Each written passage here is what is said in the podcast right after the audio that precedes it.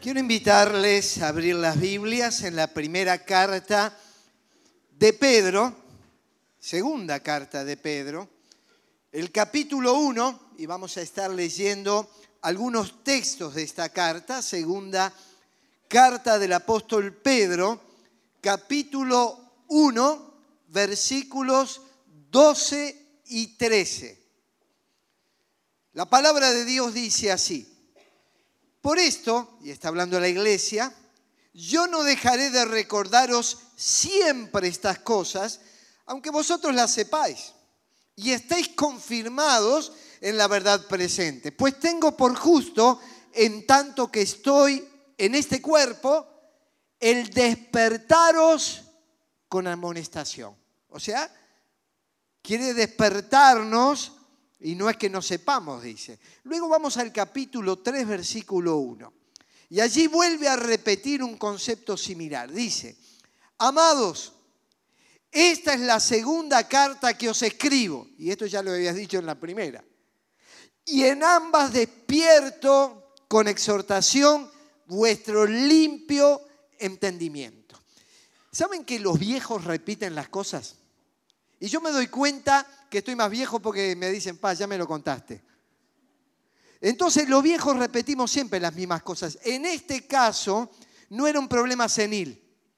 No era que Pedro estaba avejentado y no era que los demás no comprendieran. Es que hay momentos en que la iglesia y los creyentes adormecen, olvidan y hay que refrescarles aquellas cosas que siempre fueron Y hoy yo quiero volver sobre conceptos de la iglesia que hemos enseñado en varias oportunidades y añadiendo algunas nuevas ideas para refrescar y despertar nuestro entendimiento.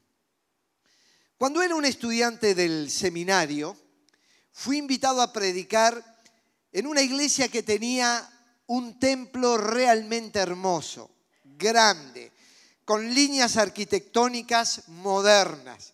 Y teniendo tan solo 24 años, me preparé un sermón de aquellos. Me imaginé la multitud en esa congregación y el entusiasmo que yo iba a poner a la hora de dar el mensaje. Y así fui a la iglesia con la Biblia, con el bosquejo, y cuando me paro a predicar en medio de esa congregación tan grande, me encuentro solamente con seis viejitas, las cuales me miraban sonriente como diciendo, qué lindo este nene predicando. Y allí estaban y yo me pregunté, ¿qué pasó con la gente? ¿Vino el arrebatamiento? ¿Se fueron todos y nosotros nos quedamos? Y yo decía, bueno, soy bastante pecador, pero me parece que en el arrebatamiento me salvo, me voy con la iglesia del Señor. ¿Qué sucedió con esta congregación? ¿Por qué desapareció la gente? ¿A dónde fue a parar? ¿Por qué aquella congregación tan numerosa que albergaba dentro de un templo a tantas personas hoy se redujo a una mínima expresión? Y mis compañeros de seminario que estaban trabajando allí estaban remando en dulce de leche para intentar darle a esta iglesia un vuelco y un impulso. Ahora, todas las cosas tienen explicaciones. Y las iglesias avanzan o se estancan o se mueren y siempre detrás de todo eso hay alguna explicación. El director del seminario, el doctor James Barley, en uno de sus libros escribió el motivo y la razón por la cual esta iglesia se apagó. Y bajo el título Una iglesia destinada a morir, Fíjese el título que puso en su libro, Una iglesia destinada a morir. Hay congregaciones que están destinadas a morir. Y hay congregaciones que están destinadas a expandir. ¿Y por qué le puso este título? Porque él sabía que las iglesias cuando siguen determinado derrotero es inevitable su decadencia y luego su caída. Y otras iglesias cuando siguen otro derrotero, es inevitable su crecimiento y su expansión. Y él que fue nuestro profesor de historia eclesiástica antigua y presente, nos explicó en un libro que yo tomé el párrafo y se lo pongo, las razones por las cuales esta iglesia cayó.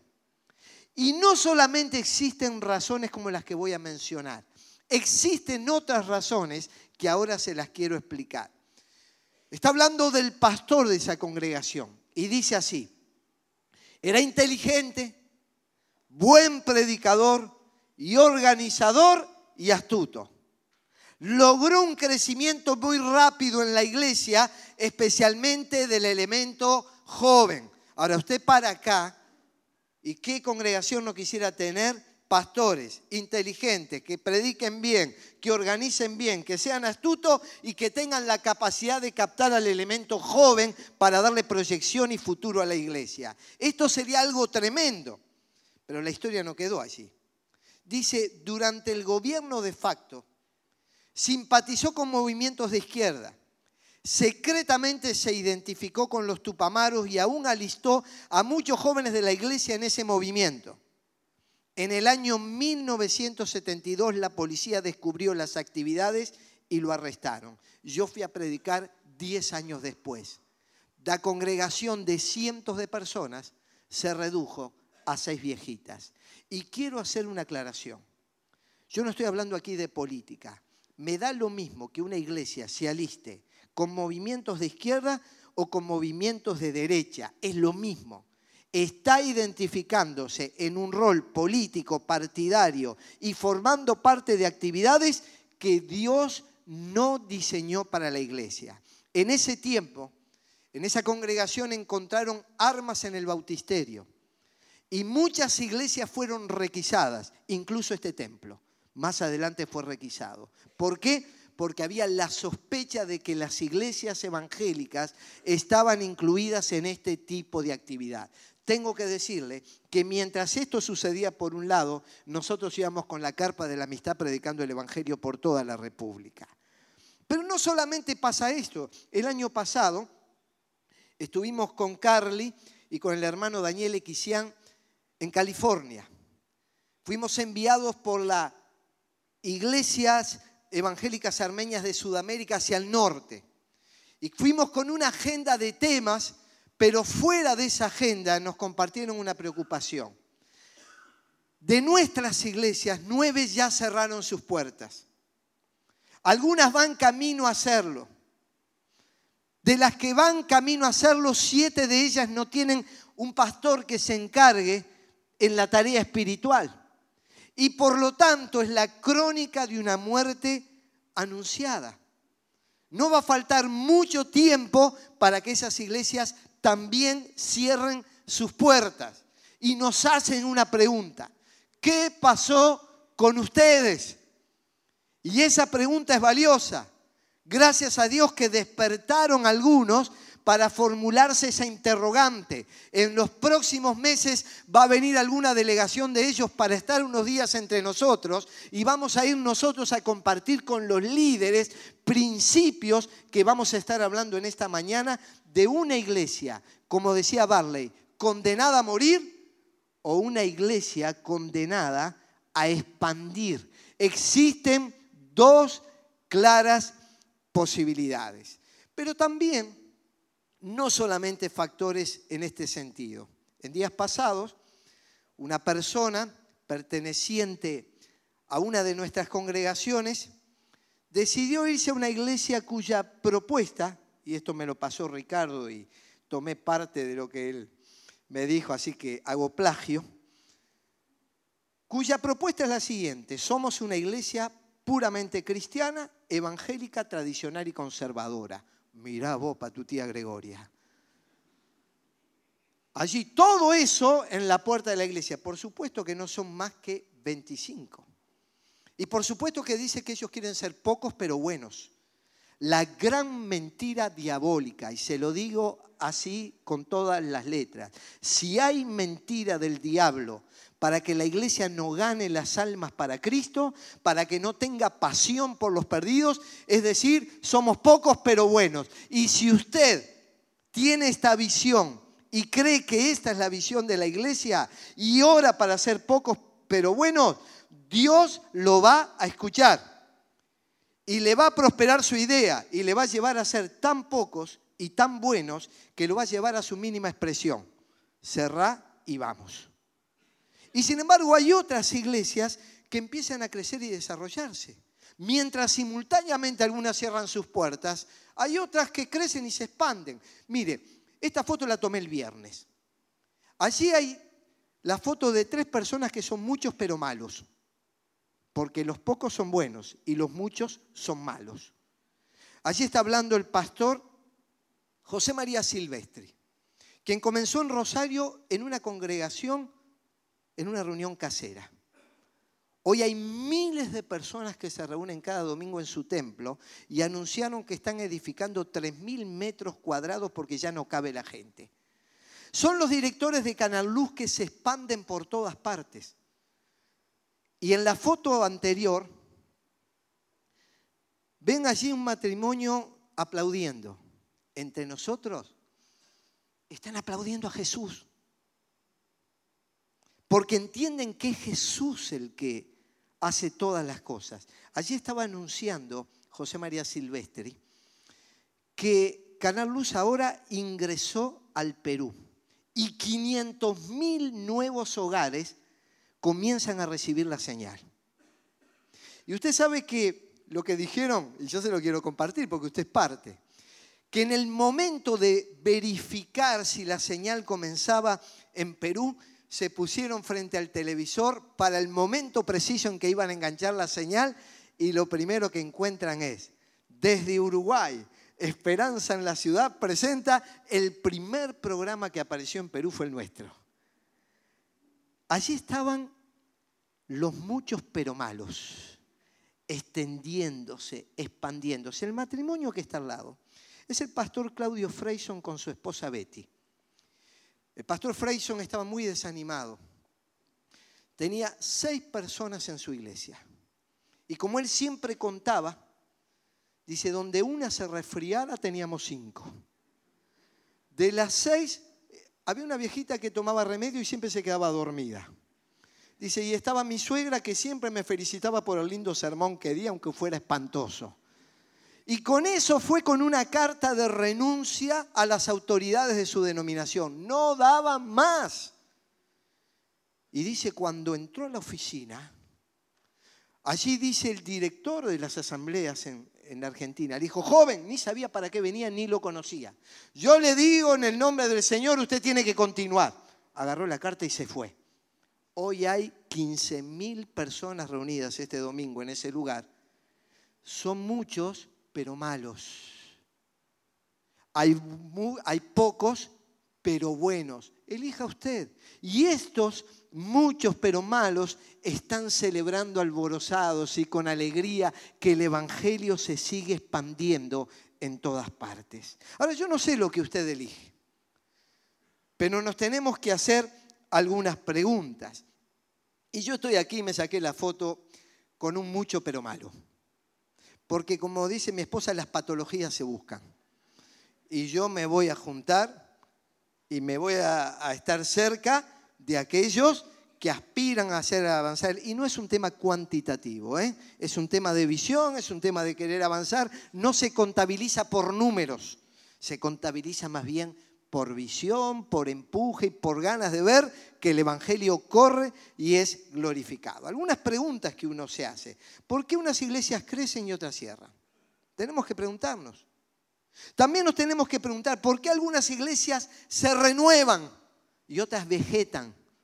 O sea, mantienen el status quo, siempre es lo mismo no van a salir de eso y se van deteriorando los templos, se va deteriorando el culto, se va deteriorando todo, no les da el presupuesto, achican la gente. ¿Por qué algunas iglesias tienen ministros avejentados y otras tienen jóvenes?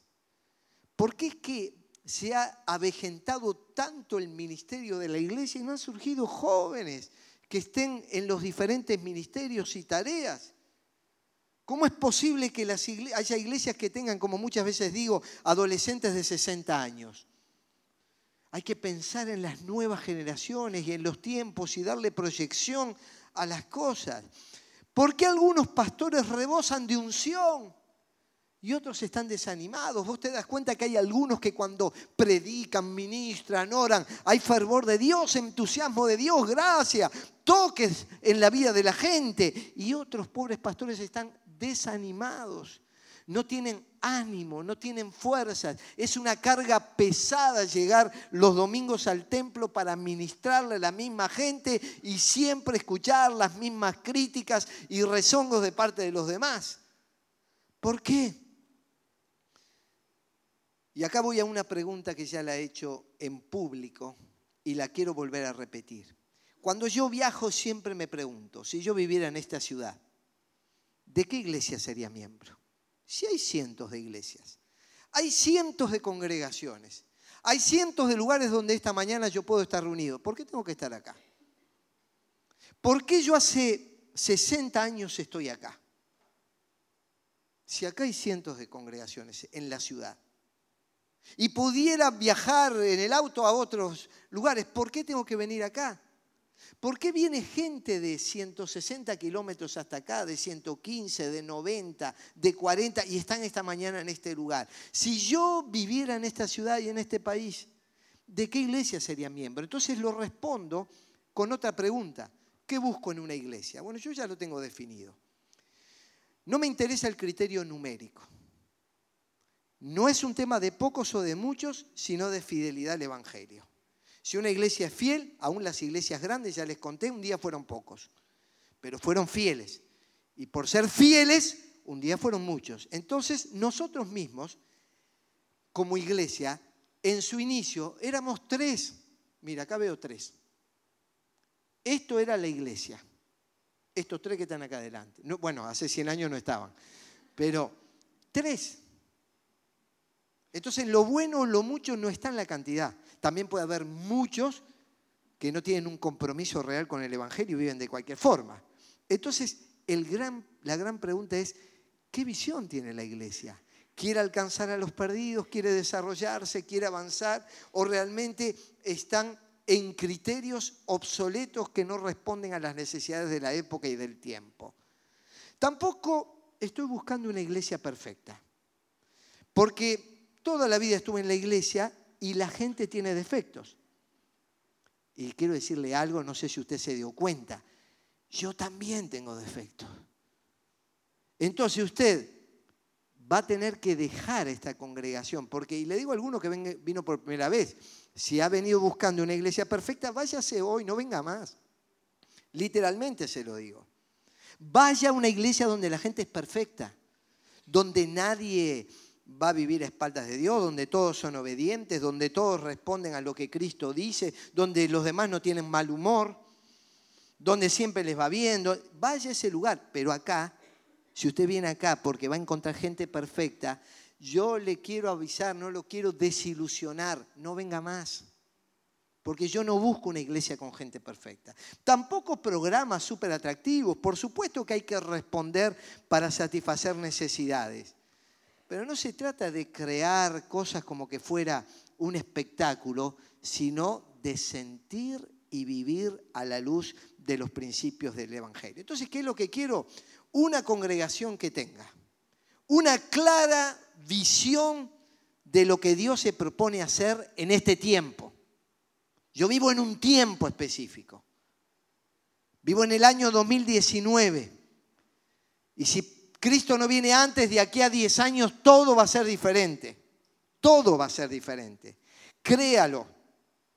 Créalo que va a ser diferente. Y si no se dio cuenta, se lo anuncio. Entonces tenemos que entender los tiempos. En donde los cinco ministerios básicos de la iglesia sean notorios. Y ahora los vamos a ver. Y en un ambiente espiritualmente saludable, y no digo perfecto, sino un ambiente saludable, todos colaboren para alcanzar los objetivos. Esto es lo que yo busco en una iglesia. Así lo definí. Para esto trabajo, para esto me esfuerzo y esto es lo que quiero dejar como legado. Y a las nuevas generaciones, que yo sé que después los jóvenes van a masticar todo esto lo van a masticar en los faros. Todos estos principios que estoy dando, mastíquenlos tranquilos, razónenlos, medítenlos, reflexionen y piensen cómo van a ser iglesia, entendiendo los momentos y proyectándose y cómo los cinco ministerios básicos jamás deben ausentarse de una iglesia. El día que se ausenten no es iglesia, se transforma en algo totalmente diferente. Y cuando yo encuentro esto, de allí no me muevo. Y allí me muevo. ¿Me entiende? Yo cuando encuentro una iglesia con estas características, no me muevo, no salgo a buscar nuevas cosas, nuevos horizontes como que lo perfecto está en otro lado. No vengo a este lugar como que este lugar sea el perfecto, no lo es. Pero ahí me muevo y trato de servir y trato de aportar de lo mejor que Dios me dio para alcanzar los objetivos que son comunes y no individuales. Entonces, yo les quiero hablar, si fuera a pedir membresía en una iglesia, yo iría a una iglesia que está en el Nuevo Testamento, y es la iglesia de Antioquía. Y esta, ¿usted se acuerda el título del doctor Barley? Una iglesia destinada a morir. Ahora yo les voy a hablar de una iglesia destinada a expandir, a una iglesia a desarrollarse, a generar vida, a generar buenas cosas. Vamos a ir a Hechos capítulo 11 y usted después lo puede leer muy tranquilo en su casa porque hay un extenso pasaje y a partir de este pasaje se desprenden también un montón de ideas. Hechos 11, 19 al 26 y 13, 1 al 3. Y yo veo que algunos toman notas y los que toman notas después van a poder leer en detalle todo lo que intento explicar en unos minutos. ¿Cómo es la característica de las iglesias no llamadas a morir, sino llamadas a expandir? Primero vamos a ver esa visión que la iglesia tiene. La visión determina hacia dónde vamos. Para que una familia, una organización, una empresa, una iglesia pueda lograr los objetivos, tiene que saber hacia dónde se dirige. El que no tiene clara una visión corre para todos lados y nunca logra un objetivo. No saben para qué están y no saben para qué existen. Usted va al aeropuerto y se va a tomar un avión y le preguntan, ¿a qué vino? A tomarme un avión. Está, es cierto, pero ¿a dónde quiere ir? ¿A San Pablo? ¿A México? ¿A Tailandia? ¿A Sudáfrica? El destino nos va a decir cuál es el avión al cual nos vamos a subir. Dice la Biblia que donde no hay una visión, el pueblo se extravía. No está claro, no está definido, no se sabe cuál es el lugar y el destino. Pero una vez que nosotros definimos visiones, simplemente decimos, ¿me subo al avión o me bajo? No hay dos opciones. Y yo no sé si usted alguna vez le pasó, pero un hermano me contó que se tomó un avión equivocado y paró en otro destino. No era el destino al cual él quería llegar. El problema no lo tuvo el avión, el problema no lo tuvo el aeropuerto, el problema lo tuvo él que se subió al avión equivocado. Entonces, donde no hay una visión, el pueblo se extravía. ¿Y qué es una visión? Usualmente se utiliza como la habilidad de ver el futuro. Yo meto una persona visionaria, está mirando hacia el futuro. Es cierto. Una visión nos ayuda a imaginar el futuro. Pero también ante los cambios vertiginosos de nuestro tiempo es tomar prevenciones ante los posibles males y sacar ventajas de las oportunidades. Un hermano pastor que me llevó el viernes al aeropuerto me dice, yo tengo 73 años, no entiendo nada de las redes sociales. Y entonces le digo a uno, vamos a subir esto al Facebook. Y me dice, el Facebook ya fue. ¿Cómo ya fue? Él ni entró y esto ya fue. El mundo va cambiando. Entender los momentos, entender los tiempos. Y yo tuve que poner gente que entendiera por dónde va la comunicación. Para que pueda comunicar por las vías correctas el único mensaje del Evangelio. Ahora, todas estas cosas brindan oportunidades, pero también tenemos que advertir los posibles males que aparecen en medio de las cambiantes situaciones. Y entonces, como iglesia del Señor, tengamos visión, entendamos el momento, entendamos los tiempos. Cuidado con las cosas malas y aprovechemos las oportunidades de las mejores cosas. Sobre esto, en medio de una crisis muy difícil, Dios le dice a Habacuc, escribe la visión, escríbela. Y haz que rezarte claramente en las tablillas para que pueda leerse de corrido, pues la visión se realizará en el tiempo señalado. Marche hacia su cumplimiento y no dejará de cumplirse. Aunque parezca tardar, espérala, porque sin falta vendrá. Habacuc, no te pongas impaciente. Escribíla la, la visión, recordala. Y nosotros hemos escrito la visión y el propósito de la iglesia y lo hemos dado a conocer a través del tiempo, vez tras vez. Escríbela. Y Dios va a ir desarrollando la visión. Y aunque a veces parecen que hay cosas que tardan, la promesa del Señor es la visión que les di, espérenla. Aunque tarde, va hacia su cumplimiento. Y la gran visión de Dios, ¿cuál es? Alcanzar al mundo para Él. Que toda la tierra llegue a conocer la gloria del Señor. Pero más adelante Isaías le dice esto. Escribe esta visión en una tabla delante de ellos. Escríbela. Por algo Dios quiso que las visiones se escriban. Y regístrala en un libro para que quede hasta el día postrero. Yo les voy a decir algo. Las actividades se pueden modificar, la visión no. Entonces, esto es transgeneracional, es para todas las generaciones. Nosotros como visión de iglesia hemos colocado el propósito de la iglesia es, y lo primero que pusimos fue traer personas a Cristo. Y eso jamás debe quitarse de la visión de una iglesia traer personas a Cristo. El día que una iglesia cierre sus puertas a esto, es el día que está cerrando las puertas no solo al obrar de Dios, sino a la salvación de personas. Lo que puede modificarse son actividades. Cuando yo era adolescente era común salir con acordeón y trompetas a la plaza eh, Cagancha o a la esplanada municipal, subirme arriba de un cajón y predicar. ¿Cuál era la intención? Traer personas a Cristo. Pero hoy si me voy con un acordeón y dos trompetas y me subo arriba de un cajón, no para nadie. Entonces lo que se puede modificar es la actividad, pero no la visión. Más adelante y durante 40 años hemos participado del ministerio de la carpa de la amistad en traer personas a Cristo. Y sin duda que durante 40 años ayudamos a la formación de nuevas congregaciones, entrenamos una gran cantidad de creyentes en todo el país para el evangelismo. El ministerio fue algo nuevo que Dios nos dio. Participar de traer personas a Cristo a través de ese ministerio fue algo nuevo que Dios nos dio. Pero luego eso fue suplantado por medios masivos y campañas multitudinarias. La visión nunca cambió, traer personas a Cristo. Lo que puede cambiar es la actividad. Dentro de 10 años sigan trayendo personas a los pies de Cristo. Aunque utilicen herramientas diferentes en el modo de comunicarlas. Las visiones deben surgir del cielo y no de la tierra. Realmente, como Pablo decía, yo no fui rebelde a la visión celestial. La gran pregunta es, ¿del cielo qué viene?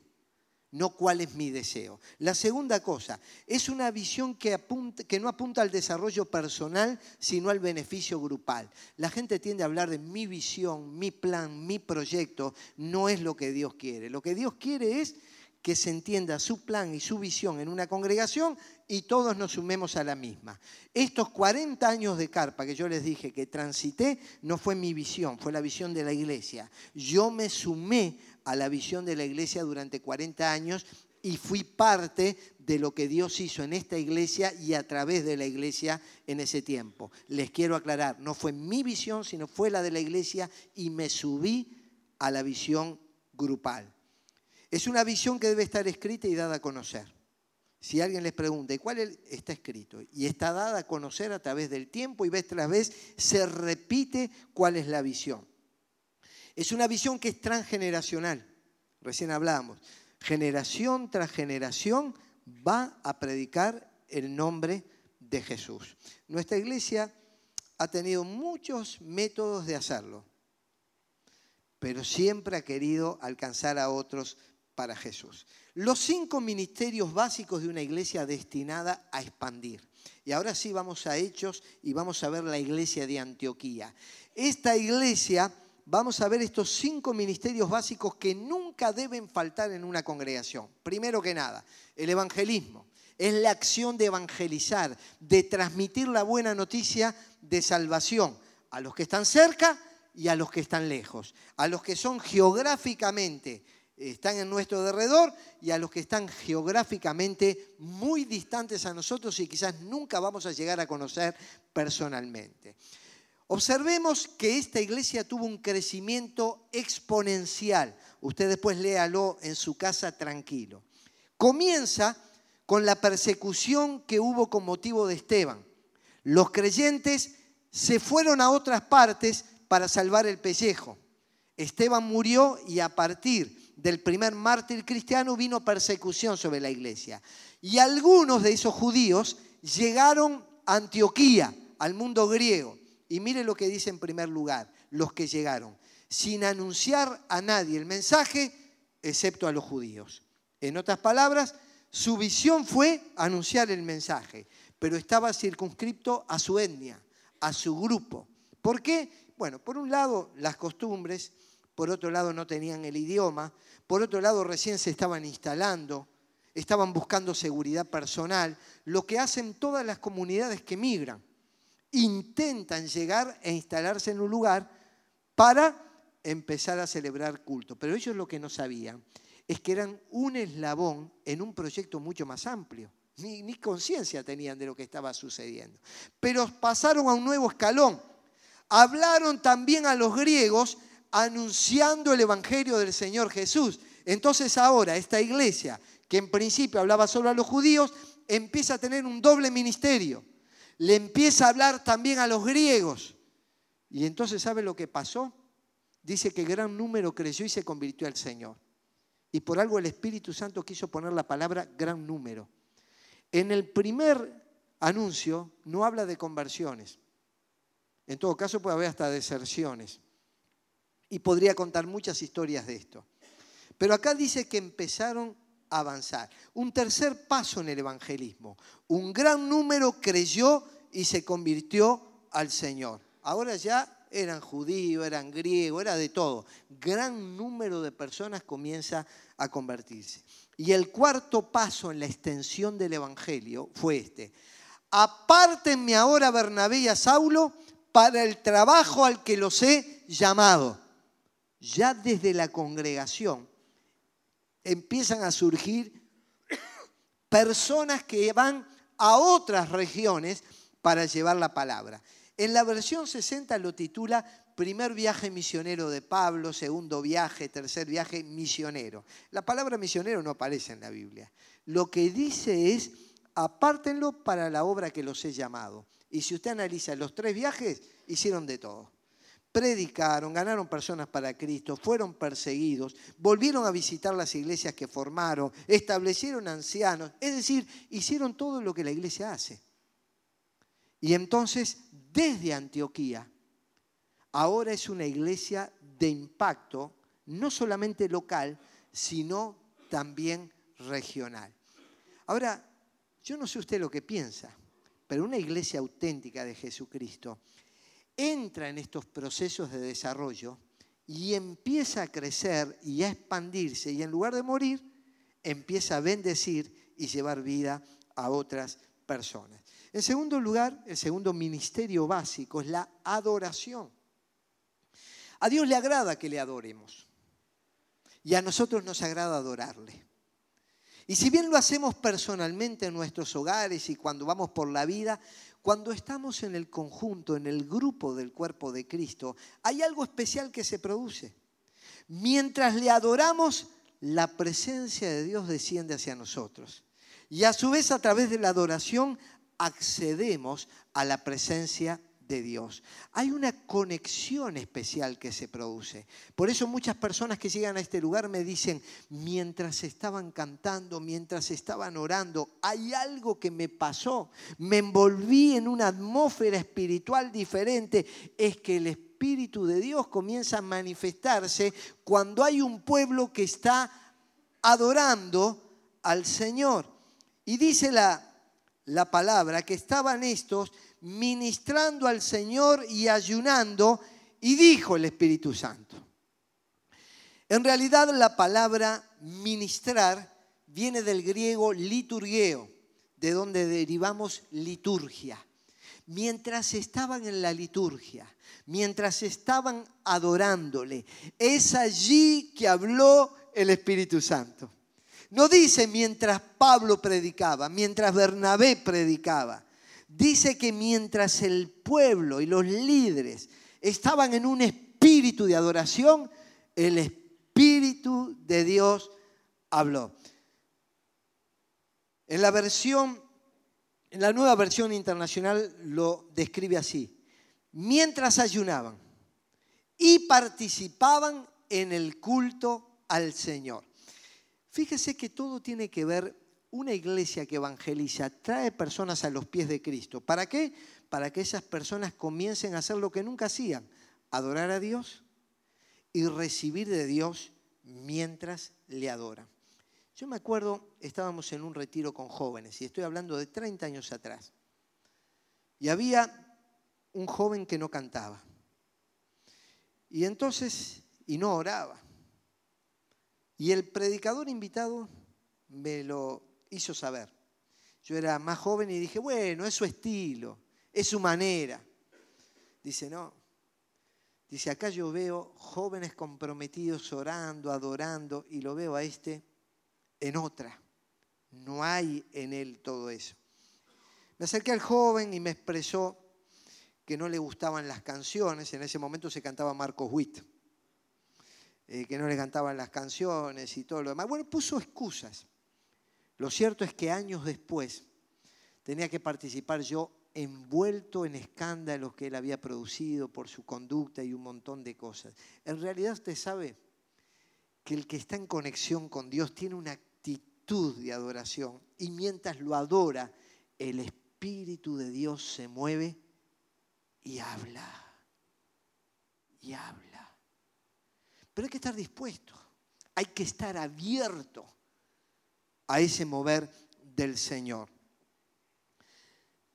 Una cosa es la presencia de Dios, porque donde dos o tres se reúnan en mi nombre, allí estoy yo en medio de ellos. El otro día estaba en un hospital y estaba con una hermana enferma y con otra hermana que le cuidaba. Y digo, ¿sabes lo que dijo el Señor? Porque no habían venido el domingo a la iglesia, evidentemente, entonces el lunes yo estaba en el hospital. Digo, el Señor dice, donde hay dos o tres reunidos en su nombre, Él está allí. Él está acá en el hospital. Porque los tres estamos reunidos en el nombre del Señor. Hablamos de Él, leemos la Biblia, oramos y ahí hay presencia de Dios. Hay presencia de Dios cuando estamos solos también, porque Él vive en nuestro corazón. Una cosa es la presencia de Dios y otra cosa es Dios manifestándose, la manifestación de su presencia. Reunidos en su nombre, nos asegura presencia.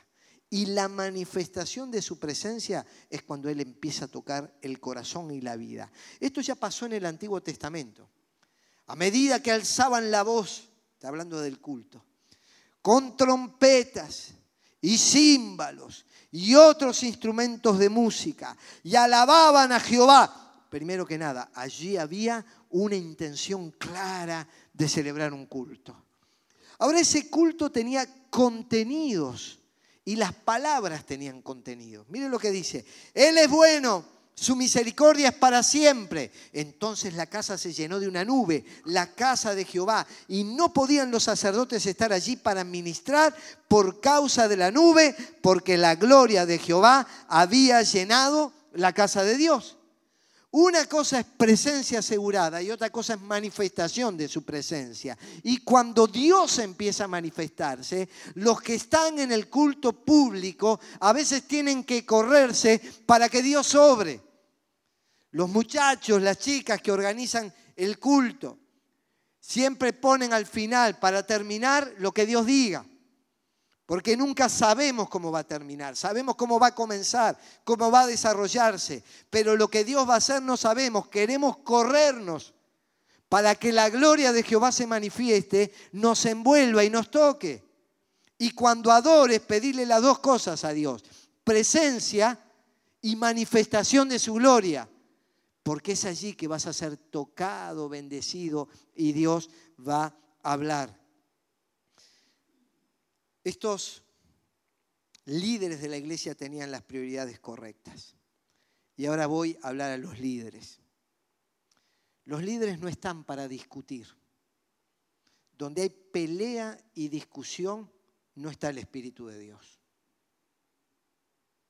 Una cosa es discutir cómo hacemos mejor esto o aquello, y otra cosa es discutir, como me dijo un pastor y nos dijo al equipo ministerial, estábamos todos reunidos, cuando me reúno con los ancianos tenemos discusiones acaloradas. No ese es el plan de Dios.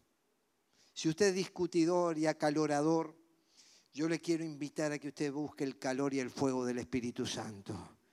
Ese fuego quema, ese fuego santifica, ese fuego purifica, ese fuego te lleva a abrazar a otros, a alcanzar a los perdidos, no te lleva a pelearte con el hermano, sino a acercar al hogar, al fuego del hogar. Y estos líderes tenían las prioridades correctas. Estaban juntos, ayunando, orando y ministrando al Señor, no dice ministrando a la gente. No dice predicando a la gente, teniendo cargos eclesiásticos. Estaban ministrando al Señor. ¿Usted se imagina? Pastores, ancianos, diáconos que vivan en esa atmósfera espiritual, ministran al Señor, liturgueo, estén en adoración, van a captar la visión espiritual y van a entender lo que Dios quiere en una perfecta armonía. Porque donde está el Espíritu del Señor, allí que hay hay libertad. La otra cosa que sabemos es que los verdaderos adoradores rendirán culto al Padre en espíritu y en verdad, porque así quiere el Padre que sean los que le adoren. El otro ministerio es la enseñanza. Dice que enseñaron a mucha gente. Una iglesia tiene que enseñar. ¿Pero enseñar qué? Yo me acuerdo cuando era más chico, para algunos enseñar era algo así como saber cuántos años vivió Enoch. Entonces le pedían la cédula de identidad de Enoch y decían, vivió tantos años. Otros decían, otra pregunta, ¿cómo era el nombre de los hijos de Noé? Otros te decían, ¿dónde sepultaron a Jacob? O quizás informarnos cuántas mujeres tuvo Salomón. Y usted toma todo esto que está en la Biblia, pero esto a usted no le da herramientas para vivir, para santificarse, para saber cómo actuar en la vida para prepararse para la eternidad. Aunque está en la Biblia, no necesariamente es el mensaje de Dios para las personas que están en este tiempo. Esta mañana recibo un audio del programa de Esperanza en la Ciudad. Era una mujer que mientras estábamos, dice que estaba escuchando Canal Luz, mientras estábamos con el doctor Equisian llevando el programa sobre la depresión, dice, yo fui, soy una persona que estoy pensando en quitarme la vida. Y creo que entré en eso desde que asesinaron a mi hijo y empecé a sentir odio en mi corazón. Hay un momento que pasó algo y le asesinaron al hijo. Y empieza a sentir odio. Y cuando empieza a sentir odio, entonces empieza a sentir deseos de morir. Y el diablo empieza a actuar en su cabeza. Entonces yo me paro en un púlpito y le empiezo a contar cuántas mujeres tuvo Salomón enseñar la palabra tiene que ver con cosas que realmente en este tiempo están presentes. Jesús dijo, hagan discípulos enseñándoles que guarden todas las cosas que yo os he mandado. No solo informar, sino formar. No solo parecer, sino ser. No solo durar, sino madurar. No solo envejecer, sino crecer. Y cuando vos estás en una iglesia que enseña la verdad y aplicada a las cosas de la vida, te vas a encontrar con temas como los siguientes. Familia, sexualidad, violencia, machismo, feminismo, fertilización in vitro, abuso sexual infantil, trabajo, administración, política, depresión, soledad, estrés, ansiedad, vínculos saludables, adicciones, bulimia, anorexia y el uso de las redes sociales. Enseñen a que guarden todas las cosas que yo os he mandado y que en este mundo y en este tiempo y con estos desafíos sean iglesia y vivan a la luz de los principios del Evangelio. El compañerismo, dice, se congregaron allí. ¿Sabes que hay gente que rota de iglesia permanentemente? Ya te lo dije. No vengas acá si estás buscando una iglesia perfecta. Que sea la última reunión que estés si lo que buscas es perfección. Pero si vos querés ser parte, no solo un lugar donde asistir, sino un lugar al cual pertenecer, tenés que congregarte. Y congregate en un lugar saludable. Congregate en un lugar bien y desarrolla tu vida bien. ¿Por qué es el compañerismo? Porque hay que alegrarse con los que están alegres y llorar con los que lloran. Todos vivimos momentos tristes y yo agradezco a los que me acompañaron en los momentos tristes. Pero agradezco más a los que me acompañaron en los momentos felices. ¿Sabe que muchos de ustedes celebran, logran, tienen éxitos, compran, tienen cosas buenas que les pasan en la vida, pero a veces les cuesta decirlo porque le tienen miedo a la envidia de la gente. Y a veces cuando llorás tenés donde poner el lomo, pero a veces cuando te reís no tenés quien te acompañe. Entonces, qué lindo es cuando nos reímos y tenemos personas que se gozan con nosotros. Y yo le puedo asegurar algo, yo recuerdo muy bien los que me acompañaron cuando lloré. Pero hay algo que me produce de manera especial, recuerdo muy bien y más a los que me acompañaron cuando reí. Porque esos me mostraron que buscaban mi bien, que buscaban mi alegría, que buscaban que yo esté feliz. Se gozaban con mis éxitos y con las cosas que Dios me daba. Riamos y lloremos con todos los hermanos. Y por último, el servicio. La iglesia tiene que servir a su comunidad y a los que le rodean. Agabo se puso de pie y predijo por medio del Espíritu que iba a haber una gran hambre en todo el mundo, lo cual sucedió durante el reinado de Claudio. Yo no sé, las crisis económicas y los problemas se afectan a todos. Venezuela está en crisis, Cuba está en crisis, eh, Argentina está en crisis, muchos lugares y se requiere la acción solidaria de la iglesia. Entonces decidieron que cada uno de los discípulos, según los recursos de cada cual, enviaría ayuda a los hermanos que vivían en Judea. Así lo hicieron mandando su ofrenda a los ancianos por medio de Bernabé y de Saulo. Observe el orden. Hay un plan, hay un proyecto. Vamos a ayudar a los hermanos allí. ¿Qué hicieron los hermanos? Pusieron sus ofrendas. ¿A quién la dieron? A dos personas de confianza, Bernabé y Saulo. ¿A quién se la entregaron Bernabé y Saulo? A otras personas de confianza, a los ancianos que estaban en aquella ciudad. Hay un ordenamiento para hacer también las obras de bien que Dios nos pone por delante. Por eso, acá está la diferencia entre una iglesia llamada a morir y una iglesia llamada a expandir. Usted observe por qué murieron iglesias y por qué van camino a cerrar sus puertas. Y observe por qué otras se desarrollan. ¿Porque son perfectas? No. Es porque se abrieron a Dios, entendieron los tiempos, los momentos y nunca descuidaron los cinco ministerios básicos que están en la iglesia. Evangelizaron y se abrieron a todos. No es que ponemos candado para que entren pocos pero buenos. Adoraron en espíritu, en verdad, y el espíritu se movía. Enseñaron las verdades fundamentales del Evangelio y aspectos prácticos de la vida para vivir en conducta cristiana, en santidad y a la luz de la palabra de Dios. Fueron personas que tuvieron sensibilidad ante los necesitados. Y fueron generosos con los que pasaban mal. Por eso concluyo con las siguientes palabras. La obra de Dios, hecha a la manera de Dios, no carecerá del apoyo de Dios. Iglesia, yo me estoy preparando para mejores y mayores oportunidades. Dios está con nosotros, Dios está contigo y nos va a seguir bendiciendo.